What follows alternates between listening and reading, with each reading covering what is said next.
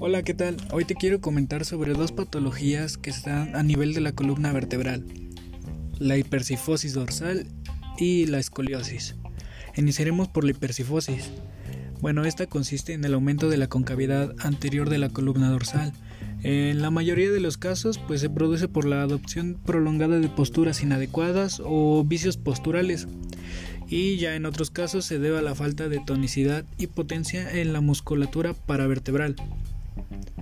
La musculatura que se va a ver afectada o en este caso se va a alargar con este tipo de patología son los músculos del trapecio medio, el romboides, los dorsales, provocando dorsalgias también y pues contracturas en estos, en estos músculos a causa de la tensión que se genera por el tipo de la postura o la forma en la que se adapta la columna. Por otra parte, la musculatura que va a estar acortada será de primera instancia los pectorales, el recto del abdomen, y con el paso del tiempo se irá disminuyendo la fuerza y la masa muscular, muscular generando la debilidad.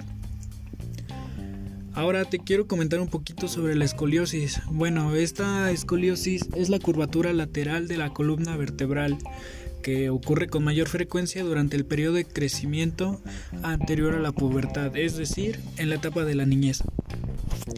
Aunque a veces pueden pueden presentarse a causa de afecciones como una parálisis cerebral infantil o distrofias musculares.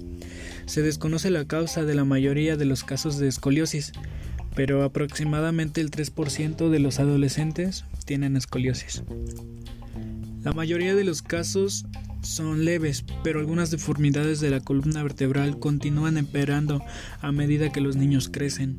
La escoliosis grave puede ser incapacitante, porque una curvatura especialmente grave en la columna reduce el espacio dentro del pecho, lo cual dificulta el funcionamiento de tus pulmones.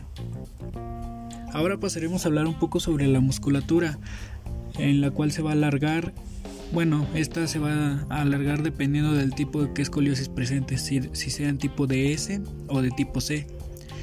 En casos generales, pues afecta los músculos que se afectan son el redondo mayor y menor, deltoides posterior, los dorsales, trapecios en sus fibras medias, inferiores y el cuadrado lumbar, además de los paravertebrales.